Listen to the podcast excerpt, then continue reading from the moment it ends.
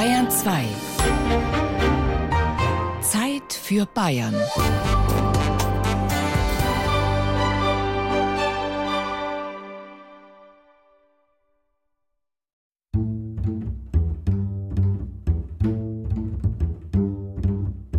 Es ist eine blöde Situation für Lilly gerade.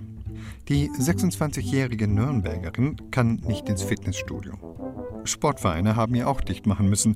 Und als wäre das nicht genug, dann auch noch das. Da ich mich im Juli von meinem Freund getrennt habe, bin ich jetzt in die Situation gekommen, dass ich ja, mich neu orientieren möchte, neue Menschen kennenlernen, neue Freundschaften schließen, weil durch die lange Beziehungsdauer das ein bisschen vernachlässigt wurde, man dann zu sehr auch auf den Partner konzentriert war. Und jetzt dachte ich, ist der richtige Zeitpunkt, ja mal neue Wege zu gehen und neue Freundschaften zu schließen. Neue Wege gehen. Lilly sucht Menschen, die mit ihr spazieren gehen oder Sport machen möchten. Sie schreibt also einen Aufruf in einem Online-Nachbarschaftsforum. Hey, ich würde gerne neue Leute kennenlernen. Dabei schlägt sie Wandern oder Trimm-dich-Pfade vor. Fahrradfahren wäre auch eine Option, um mit neuen Menschen in Kontakt zu kommen. Ich glaube, das ist was, was man gut umsetzen kann, was Spaß macht, was locker ist und wo man vielleicht auch einfacher ins Gespräch kommt. Lilly hat schon einige Antworten auf ihren Online-Aufruf bekommen. Nur Männer, meint sie. Sie will sich noch überlegen, welche davon für ein Treffen in Frage kommen. In vielen Bereichen ist sie das vergangene Jahr neue Wege gegangen. In ihrer Beziehung, in ihrem Beruf, in ihren Freundschaften. Es hat sie fast zu einem neuen Menschen gemacht, meint sie. Und es hat ihr Mut gegeben für noch etwas Neues. Ich habe mich spontan noch auf einer Partnerbörse angemeldet und ähm, ich habe jetzt morgen zum Beispiel auch schon ein Treffen. Das ist allerdings in Aschaffenburg, aber es ist auch noch mein Sprung ins kalte Wasser, ja. Neues Jahr, neues Glück. Doch um dieses neue Glück zu finden, muss man mutig genug sein, auch mal neue Wege zu gehen. Auch mal ins kalte Wasser springen. Wir hoffen, Lilly findet Menschen, die mit ihr neue Wege gehen. Durchs Leben und auch mal einfach durch den Park. Um neue Wege geht es nämlich heute in unserem Feiertagsfeuilleton. Wir hören von einer Frau, die durch einen Blechtunnel kriecht, um Hühnern beizubringen, die Straße sicher zu überqueren.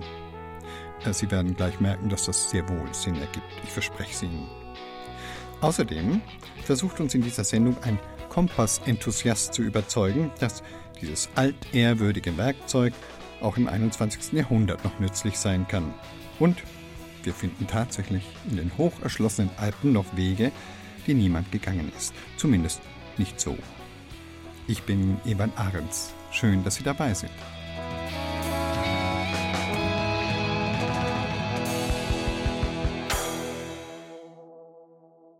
Um Gockel und Hühner geht es übrigens in unserem nächsten Beitrag. Es sind jetzt nicht gerade sieben Brücken, über die sie gehen müssen, aber immerhin über eine. Es handelt sich nämlich um Biohühner, die ihren gesetzlich vorgeschriebenen Auslauf brauchen. Leider liegt da aber im Nördlinger Ries in Birkhausen eine kleine Straße zwischen Hühnerstall und Auslauf. Deswegen haben sie dort die erste Hühnerbrücke Deutschlands gebaut. Tobi Hildebrand hat sie sich angesehen. Morgens 9 Uhr. Jetzt öffnet sich die Tür des Hühnerstalls von Dominik Spiegel, vollautomatisch. Der Weg auf die 40 Meter lange überdachte Brücke ist frei. Ja, und hier kommen auch schon die Ersten, die den Weg hier in die Freiheit kennen. Ungefähr 10, 12 der weißgefiederten Hühner huschen aus dem Stall die Brücke hinauf. Das ist sozusagen die Gruppe der besonders Mutigen. Die Hühner kennen das einfach schon, darum gehen sie auch. Es läuft auch ein Teil von den Hühnern, aber wir sind einfach noch nicht so zufrieden. Wir würden uns einfach wünschen, dass mehr Tiere draußen sind. Denn während unten auf der Straße der Verkehr rollt, läuft der Hühnerverkehr oben eher langsam an.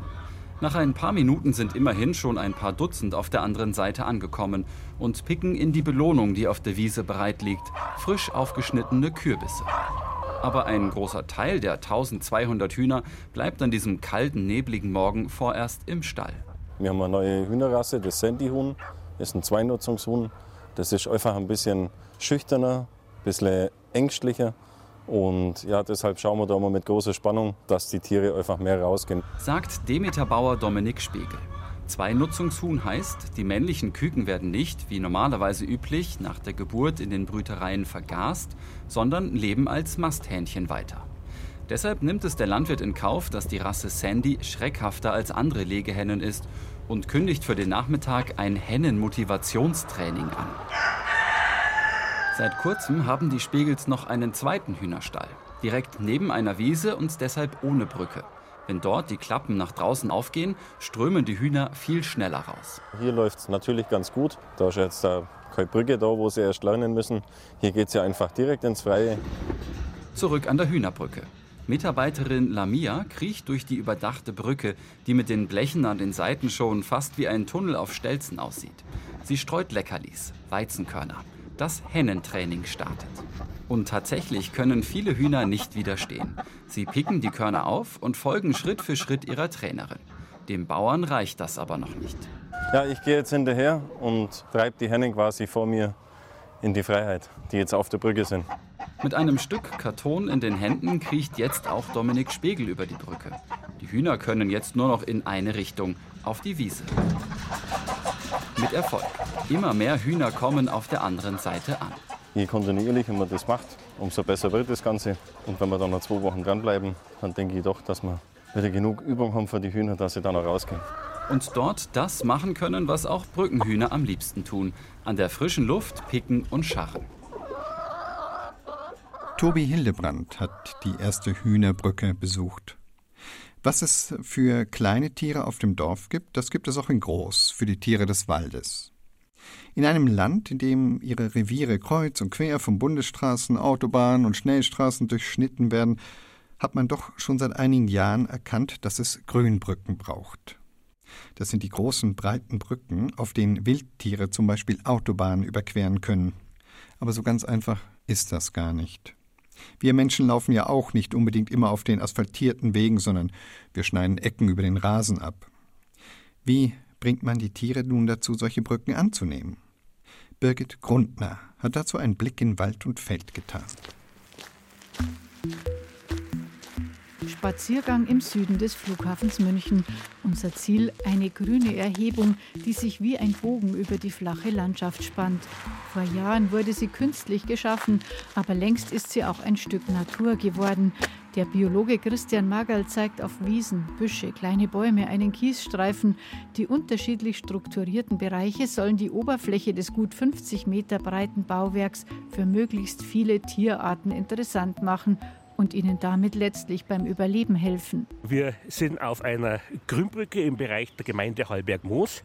Diese Grünbrücke überquert die Bundesstraße, die unten durchläuft, und die S-Bahn-Linie vom Flughafen nach München die die Lebensräume auf der einen Seite Isarau und auf der anderen Seite Erdinger Moos trennen. Viele Tiere kommen da nicht mehr drüber. Deshalb hat man gesagt, dass man sozusagen als Verbindung eine Grünbrücke baut, wo die Tiere drüber hinweg marschieren können. Und man hat es hier noch kombiniert, dass man auf beiden Seiten auch noch Biotopflächen angelegt hat, dass die Tiere sich sozusagen in dem Bereich auch entsprechend wohlfühlen und dann auch diese Brücke also entsprechend dann benutzen, um von der einen Seite auf die andere Seite zu wechseln.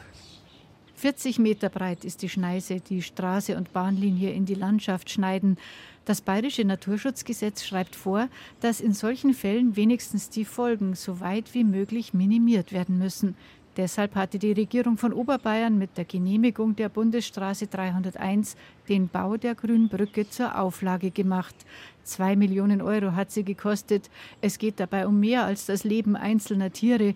Es geht um die Zukunft ganzer Populationen, erklärt Christian Magerl, der auch der Freisinger Kreisvorsitzende des Bund Naturschutz ist. Bei häufigen Arten ist das nicht so, aber es gibt hier seltenere Arten dann gerade, also im Eidechsenbereich, Zauneidechse und so weiter, äh, wo wir kleine Populationen haben und wenn ich die teile, dann werden die Populationen manchmal so klein, dass es zur Inzucht in dieser Population kommen kann und das möchte man hiermit unterbinden.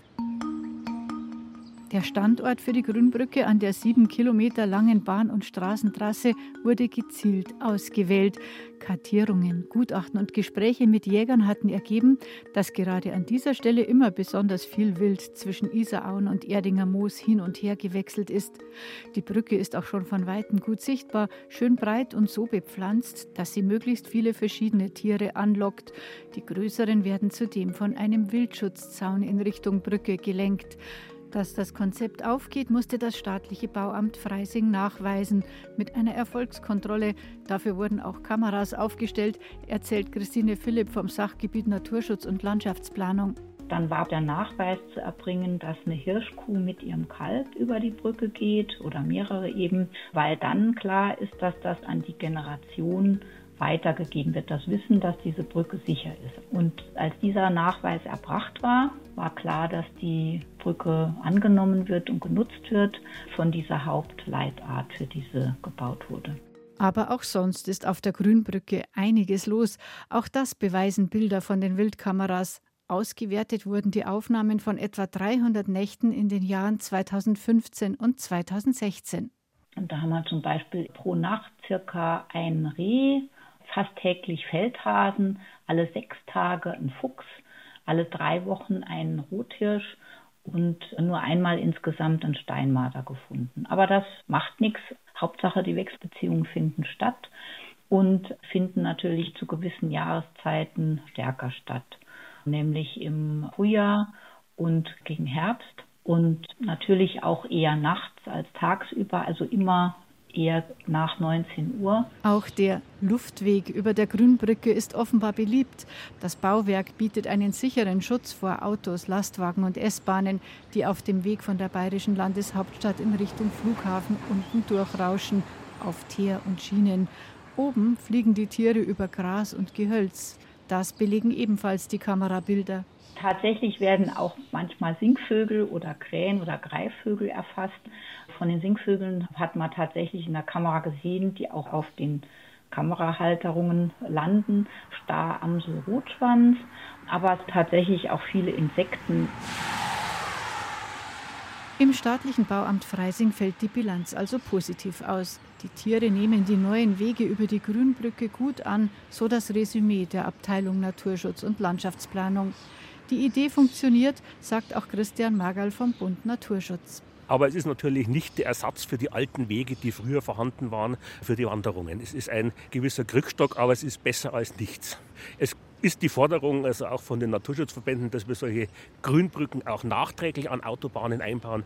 Wenn man mal die Westautobahn von Wien nach Budapest nimmt, die Österreicher haben sehr viel nachgerüstet und sind ständig dabei, solche Grünbrücken über diese große Autobahn zu bauen, um sozusagen die Wanderungen zu ermöglichen. Mit noch größerem Neid blicken Naturschützer nach Kanada, in den Banff Nationalpark. Von einem Eldorado für Grünbrücken schwärmt Christian Magerl, freilich nur, wenn es um die dortige Autobahn geht. Durch den Nationalpark führt auch noch eine vielbefahrene Eisenbahnlinie und die ist ein Problem. Große Weizentransporte werden dort vom Landesinneren zur Pazifikküste gebracht und regelmäßig geht Ladung verloren diesen Weizen fressen die Bären recht gerne und die gehen an die Eisenbahnlinie hin, fressen den und haben leider Gottes das falsche Verhalten in dem Fall, dass sie sozusagen, wenn der Zug kommt, auf den Gleisen flüchten und dann regelmäßig, das sind durchaus nennenswerte Stückzahlen, überfahren werden und tot sind. Und sie haben noch keine Lösung mit Grünbrücken jetzt, aber sind dran, also auch hier mit Grünbrücken vielleicht das zu erledigen. Birgit Grundner hat recherchiert, wo es Grünbrücken braucht und wer sie nutzt. Wohlgemerkt, als Zweibeinerin sollte man nicht so ohne weiteres auf diese Grünbrücken laufen, sie sind ja für die Tiere da. Um neue Wege geht es heute in unserem Feiertagsfeuilleton in der Zeit für Bayern auf Bayern 2. Und man sollte es eigentlich nicht glauben. Neue Wege kann man auch in den Alpen immer noch gehen, trotz all der Seilbahnen, Lifte und Routen, die seit 200 Jahren angelegt wurden. Aber wie geht das in einem Gebiet, das so durchkartografiert erscheint wie die Münchner Innenstadt? Georg Bayerle hat sich mit Vertretern einer jungen Alpinistengeneration unterhalten, die neue Herausforderungen suchen und finden. Gerade auch in diesem Corona-Jahr.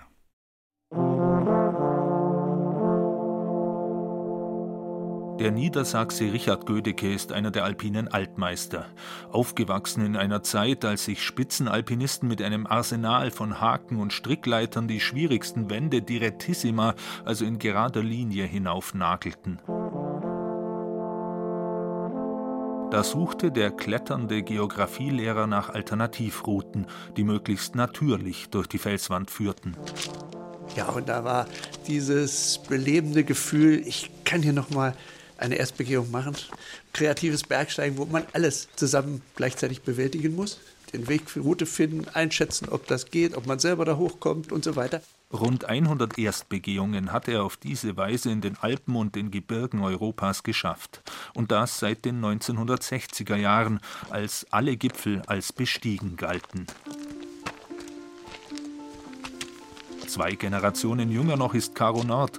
Sie zählt momentan zu den besten deutschen Alpinistinnen. Ich bin jetzt 29 Jahre alt und habe letztes Jahr meine Bergführerausbildung fertig gemacht. Ich komme eigentlich voll aus dem Norden, weil ich bin eigentlich in Darmstadt groß geworden. Die Herkunft hat sie nicht davon abgehalten, Profi-Bergsteigerin zu werden. Caro Nord hat auf dem Weg dorthin die Kaderschmiede des Deutschen Alpenvereins durchlaufen, den Expeditionskader. Ihre Trainerin Dörte Pietron half ihr, Grenzen zu überschreiten. Ich habe auch noch eine ziemlich gute Erinnerung von einer schweren Dolomitentouр, wo ich so Vollgas an mein Limit gegangen bin, weil ich halt einfach wusste, hey, die Dirt ist unten drunter, sichert mich, das ist safe und ich kann hier alles geben. Was mich so vollzieht, sind halt Erstbegehungen, lange Wände, das Abenteuer. Das habe ich dann auch viel gemacht. Die letzten Jahre viel mehr im indischen Himalaya, Patagonien, in die Antarktis und so weiter. Was aber, wenn der Weg zu den vermeintlich letzten großen weißen Flecken der Gebirge der Erde verstellt ist? Das Corona-Jahr 2020 hat der jungen Frau mit Rasta, Mähne und sehnig durchtrainiertem Körper neue Horizonte eröffnet. Vor der Haustür in ihrer Wahlheimat Schweiz. Ich habe zum Beispiel dieses Jahr ein Projekt gemacht, das ich die Expedition zu Hause gemacht habe. Einmal von Osten nach Westen die ganze Schweiz durchquert mit dem Rad, um die fetten Wände zu klettern. Also so alles aus eigener Kraft zu machen und halt auch das zwischendrin. Also die Tausende von Höhenmetern. Aber es war eine mega coole Erfahrung. Indem sie zurück zu den Wurzeln ging, hat sie, die am liebsten neue Wege geht, den Abenteuerraum Alpen tatsächlich neu entdeckt. Die Schweizer Lokalmatadoren Stefan Siegrist, Danny Arnold und Roger Schäli haben in den vergangenen Jahren immer wieder neue und noch extremere Linien durch dieses 1800 Meter hohe Bollwerk gefunden. Allein sieben Jahre hat Roger Schäli hingearbeitet, bis er die mit viel technischem Aufwand 1969 erschlossene Japaner Deretissima frei, also ohne Hilfsmittel, geklettert ist. Das ist kein Verbeißen. Es ist ein Wunsch. Also die Wand sieht so spektakulär anziehend und abstoßend zugleich aus. Und dann die Geschichte, wo immer noch geschrieben werden kann. Das Pathos, das hier anklingt, beglaubigt der damalige Erstbegehr Takio Kato, der sich mühsam hinaufgenagelt hatte. Roger Shelley ist für ihn schlichtweg ein Kletterninja. Roger, he climbing my route. Oh, I was shocked, you know. He's like a ninja. So wie hier am Beispiel der Japaner Direttissima werden auch in Zukunft die Grenzen immer wieder verschoben werden. In der knapp 200-jährigen Geschichte der alpinistischen Erschließung der Alpen hat bisher noch jede Generation neue Wege gefunden, und auch wenn man es sich vom Standpunkt der Gegenwart mit ihren extremen Leistungen und den Techniken vom Hubschrauber bis zum Satellitentelefon kaum vorstellen kann, es wird vermutlich so weitergehen. Gemeinsam ist der Entdeckergeneration von heute ein Grundgefühl des Abenteuers, das Lissy Steurer, Kletterin aus Osttirol, aus der Kindheit mitgenommen hat. Mit fünf haben mich meine Eltern da auf den Roten Turm aufgeschleppt. Und das, ich glaube, war damals schon so ein bisschen die Initialzündung. Das war halt ein super spannender Tag und wir sind um vier in der Früh aufgestanden. Das Bergsteigen war halt für mich immer schon so verbunden mit Abenteuer und was erleben und gar nicht so Schwierigkeit. Der Nabel der Bergwelt ist für Lissy Steurer dabei der aus rötlichem Dolomitkalk aufragende Turm direkt über ihrer Heimatstadt Lienz geblieben. Projekte gibt es jede Menge, ja. Projekte gibt es da oben am Roten Turm. Da gäbe es ja noch einiges zu tun. Schwere Sachen. Aber es muss eben gar nicht die Schwierigkeit sein.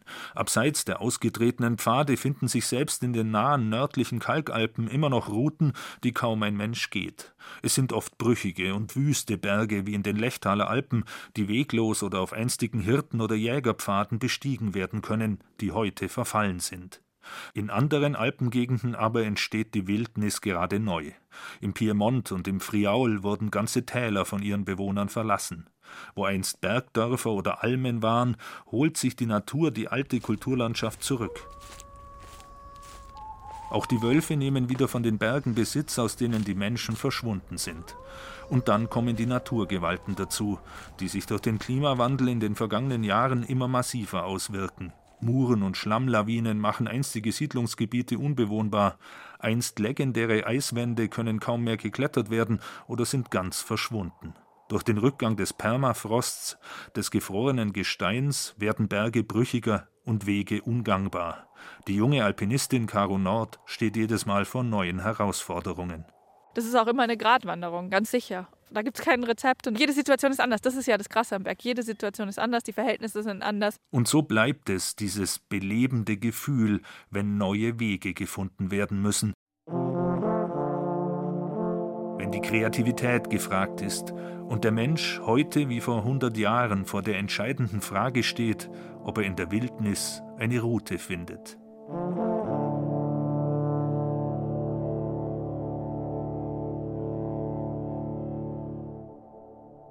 Von aufregenden und neuen Wegen in den Alpen hat Georg Bayerle berichtet. Neue Wege gehen ist unser Thema heute im Feiertagsfeuilleton in der Zeit für Bayern. Neue Wege gehen. Ja, es sagt sich so einfach. Man muss ja trotzdem erstmal wissen, wohin sie ungefähr führen sollen. Einfach so losgehen führt meistens im Kreis. Deswegen braucht man einen Kompass. Oder doch besser ein Navi, ein Handy mit GPS? Da kann man so einen Kompass ja schließlich problemlos als App draufladen. Einen analogen Kompass braucht heute keiner mehr. Hm, sollte man meinen. Aber dem ist doch nicht ganz so. Wenn man neue Wege gehen will, muss man manchmal mit alter Technik arbeiten. Christian Schiele hat sich gefragt, wo man heute noch einen Kompass braucht. Wir stehen jetzt hier mit einer Karte und einem Kompass und versuchen damit jetzt unseren Weg zu finden. Und dafür müssen wir jetzt erstmal eine Richtung bestimmen. Welche denn? Nehmen Sie erst die Nordrichtung. Jetzt legen Sie den Kompass einfach auf die Karte und drehen die Karte so lange, bis eben dieser Nordpfeil mit der Nordmarkierung übereinstimmt. Karte ist eingenordet. Fertig. Die Richtungen auf der Karte stimmen jetzt mit denen im Gelände überein. Frank Liebau aus dem mittelfränkischen Röthenbach an der Pegnitz weiß, wie er sich orientieren kann. Er hat zwar ein GPS-Gerät, doch wenn er wandern geht, nimmt er immer einen Kompass mit. Ich habe seit meinem sechsten Lebensjahr mit Kompassen zu tun. Mein Bruder hat mir damals seinen Kompass geschenkt, damit ich immer weiß, wohin ich zu gehen habe. Inzwischen hat Frank Liebau eine ganze Kompasssammlung zu Hause liegen. Die meisten der rund 300 Exemplare kommen aus Nürnberg oder Fürth. Denn dort werden schon seit der Renaissance Kompasse gebaut. Also in unserer Region gab es so um 1500, 1600 20 Kompassmacher, Familien. Und heute gibt es vielleicht noch eine. Das ist dann Stockert und Sohn. Die Firma C. Stockert und Sohn sitzt in Rednitz-Hembach, südlich von Nürnberg, und hat von allen Kompassmachern in Franken die längste Tradition. Der Inhaber heißt Norbert Fritz. Und soweit ich weiß, bin ich der letzte Kompassmacher für Taschenkompasse in Deutschland. Norbert Fritz beschäftigt zwei Mitarbeiter und einige 400-Euro-Kräfte. Maschine an.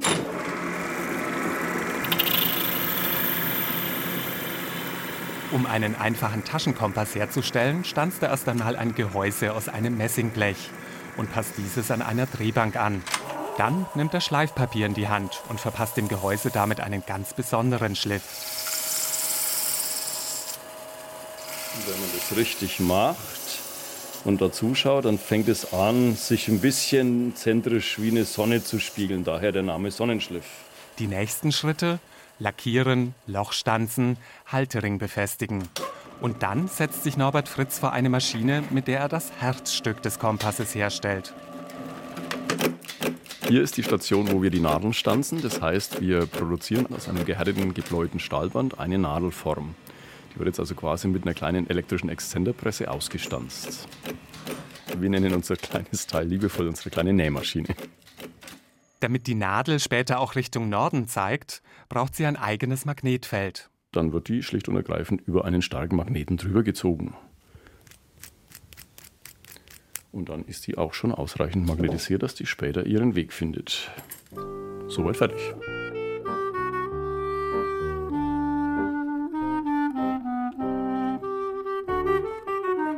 Um einen Taschenkompass herzustellen, braucht Norbert Fritz nur ein paar Minuten wenn die Maschinen und Werkzeuge erst einmal richtig eingestellt sind. Sein Handwerk hat sich der gelernte Chemiker selbst beigebracht, denn den Ausbildungsberuf des Kompassbauers gibt es schon seit Jahrzehnten nicht mehr. Der Bedarf ist einfach nicht mehr da. Früher war das anders, sagt Norbert Fritz. Zu den Zeiten, als hier das Deutsche hergekauft hat, sind hier wohl Zehntausende Kompasse pro Monat hergestellt worden. In der Zwischenzeit ist es sehr abhängig von den Kundenaufträgen. Ich sage mal einige hundert bis einige tausend bestenfalls im Monat. Ist aber auch klar, weil eben das Handy natürlich die Konkurrenz darstellt. Wer sich heute orientieren möchte, hat dafür digitale Richtungsweiser. Das Navi im Auto, das GPS-Gerät in den Bergen oder eben das Smartphone in der Hosentasche. Selbst Norbert Fritz nutzt nur noch ganz selten einen Kompass. Also für den Durchschnittsmenschen, der in der Stadt den Weg finden will, ist der Kompass natürlich die falsche Wahl, ganz eindeutig. Für den Wanderer, der sich den Spaß machen möchte, im Gelände mal selbst zu navigieren, ist es natürlich durchaus anspruchsvoll und interessant. Ansonsten machen wir viel für Schulen, wo wir in verschiedenen Klassen im Lehrplan die Möglichkeit haben, das Magnetfeld zu besprechen. Und da wird unter anderem teilweise eben auch der Kompass besprochen. Und da liefern wir ein schönes Produkt hin. Seine Kompasse bringen aber nicht nur Schüler auf Kurs, denn es gibt sie noch, Menschen, die ohne einen Kompass die Richtung verlieren würden. In manchen Bereichen, wenn es jetzt unter die Erde geht, wenn es unter Wasser geht, braucht man einen Kompass, weil dort einfach kein GPS-Signal zu empfangen ist. Und in den Bereichen, wo es auch mal ohne Batterie im Sturm, im Dunkeln, in der Kälte eben sein muss, dass man eine grobe Richtung hat. Also ich sage jetzt mal Expeditionen oder Bergnotretter, solche Dinge, und natürlich auch grundsätzlich, wie die Bundeswehr, alle Heere der Welt, haben sicher noch einen gewissen Anteil an Kompassen, der halt im Extremfall immer dann funktioniert, wenn alles andere nicht mehr funktioniert. Der Kompass als Richtungsweiser erscheint noch nicht überflüssig geworden zu sein. Und ein komplexeres Modell kann noch viel mehr als einfach nur die Richtung anzuzeigen. Angenommen, Sie wollen Ihren Baum fällen und wissen nicht, wie hoch der ist. Dann können Sie unter anderem mit so einem Kompass den Baum messen, dass Sie wissen, okay, der fällt nicht aufs Haus. Man kann sich auch noch anders behelfen, aber ein Kompass ist die genaueste Variante. Erstens mal ist es ein sehr ursprüngliches Werkzeug, so wie auch ein Lagerfeuer, sage ich jetzt mal ganz frech. Es zeigt uns den Weg auf dieser Welt, auf der wir halt mal leben. Und ich finde, es ist ein schönes Handwerk, was eigentlich schade ist, wenn es einfach nur stillschweigend ausstirbt und gegen einen großindustriellen Prozess ausgetauscht wird. Neue Wege gehen oder fahren ist nicht immer einfach. Manchmal sind dann ja ganz alte Wege die besseren. Gerade in schwierigen Zeiten wie diesen. In Sickershausen zum Beispiel gibt es noch eine alte Ortsrufanlage. Und wenn Sie jetzt nicht gleich wissen, was das eigentlich ist, dann macht das gar nichts. Tobias Föhrenbach hat die Erklärung für Sie. Liebe Sickershäuser, das Coronavirus lässt es aktuell nicht zu, dass wir ein normales Dorfleben führen können. 26. März 2020. Der Shutdown ist da. In Bayern geht nichts mehr. Kontaktverbot, Einkaufsläden bleiben geschlossen, nur noch wichtige Termine wie Arbeit oder Arztbesuche sind erlaubt. Im Ortsteil Sickershausen der Stadt Kitzingen ist es aber an diesem Spätnachmittag alles andere als ruhig. Nur gemeinsam schaffen wir das.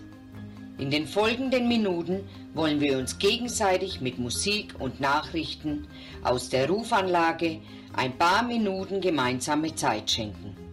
Wir wollen damit erreichen, dass wir alle zusammenrücken, auch wenn wir gerade Abstand halten müssen. Der Auftakt einer viertelstündigen Durchsage, die durch alle Straßen in Sickershausen schallt. Um alle 1200 Einwohner zu erreichen, sind 45 Lautsprecher über die gesamte Ortschaft verteilt, angebracht an Masten hoch oben über den Plätzen und Straßen. Im Rathaus sitzt das Ehepaar Gerd und Elke Pfau am Mikrofon und CD-Spieler. Ein doppeltüriger Schrank steht offen, darin ein großer grauer Kasten mit Hebeln und Schaltern. Die Anlage wurde 1966 am 7. Oktober in Betrieb genommen. Wir waren die Dritten im Landkreis nach Albershofen und Dettelbach. Und die Anlage hat 20.000 Mark damals gekostet. Also ich vermute, weil an dieser Anlage noch auch dieser Notruf von der Feuerwehr getätigt werden konnte. Und damals hat es ja auch zu der Zeit noch Luftschutzalarme gegeben. Und das konnte man alles hier auslösen. Die Ortsrufanlage wird auch Orts- oder Dorffunk genannt. Vor Beginn des Kommunikationszeitalters waren solche Beschallungsanlagen vielerorts üblich. Dabei ging es seit Inbetriebnahme nicht nur darum, die Bevölkerung in möglichen Katastrophenfällen zu warnen, sondern vor allem auch darum, allgemein über die Termine des Dorfgeschehens zu informieren. In den späten 1960er Jahren wurden in Sickershausen die Durchsagen von der Vorzimmerdame des Bürgermeisters gemacht. Nach der Eingemeindung 1975 war jemand vom Landratsamt Kitzingen zuständig. Und nun pflegen Gerd Pfau und seine Frau Elke seit vielen Jahren die gewachsene Tradition. Und das regelmäßig, jede Woche. Donnerstagabend, 18 Uhr, nach dem Glockenschlag.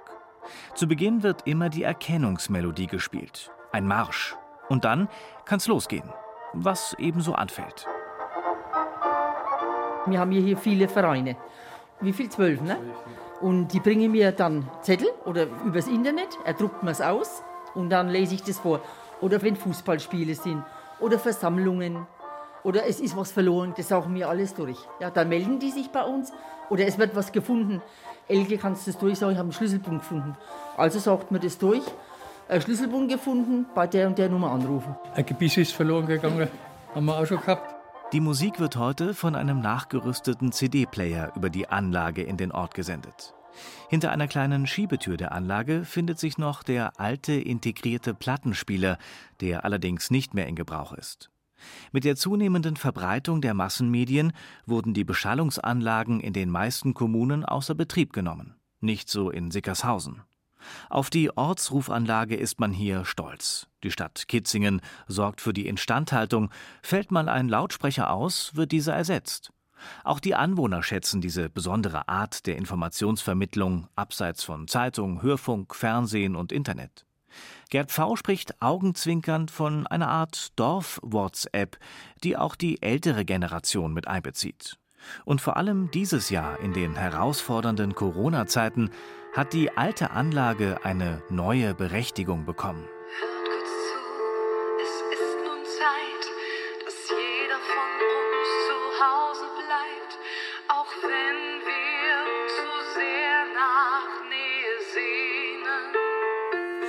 Keine Unterstützung hat, aber welche bräuchte, muss sich nicht scheuen und kann unter der Telefonnummer sich gerne melden und zum Beispiel seine Einkaufsliste oder ähnliches loswerden.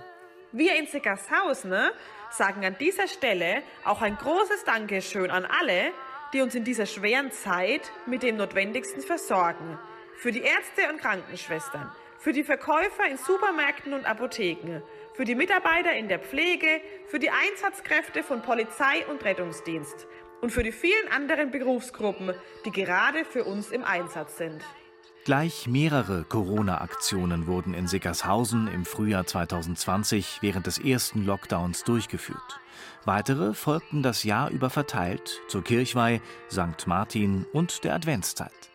Die ganze Bevölkerung konnte sich an den Durchsagen beteiligen, eigene Audios aufnehmen, Grüße und Danksagungen loswerden auch Kirchentexte und Bibelstellen wurden durch den Ort gesendet, selbstgeschriebene Gedichte, etwa der Sickershäuser Weinprinzessin Ina I. oder auch Collagen von den Allerkleinsten. Doch nicht alles ist abgesagt.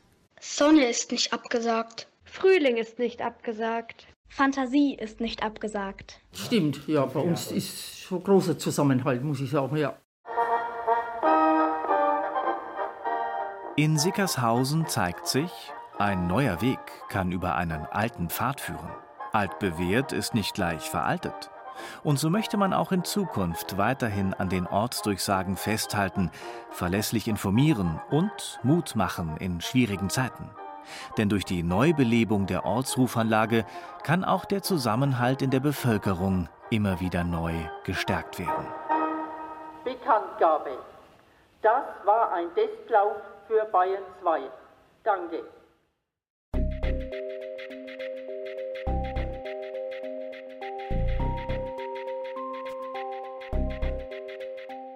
Ein paar neue Wege sind Sie heute mit uns in das neue Jahr hineingegangen. Und wir würden uns freuen, wenn wir hier im Feiertagsfeuilleton in der Zeit für Bayern Sie auch in diesem Jahr auf Ihren Wegen begleiten dürften. Gerne auch über unseren Podcast, in dem es jede Menge Beiträge zum Neuhören gibt. Sie finden ihn in jeder Podcast-App, wenn Sie nach Zeit für Bayern suchen. Mein Name ist Ewald Ahrens. Schön, dass Sie dabei waren.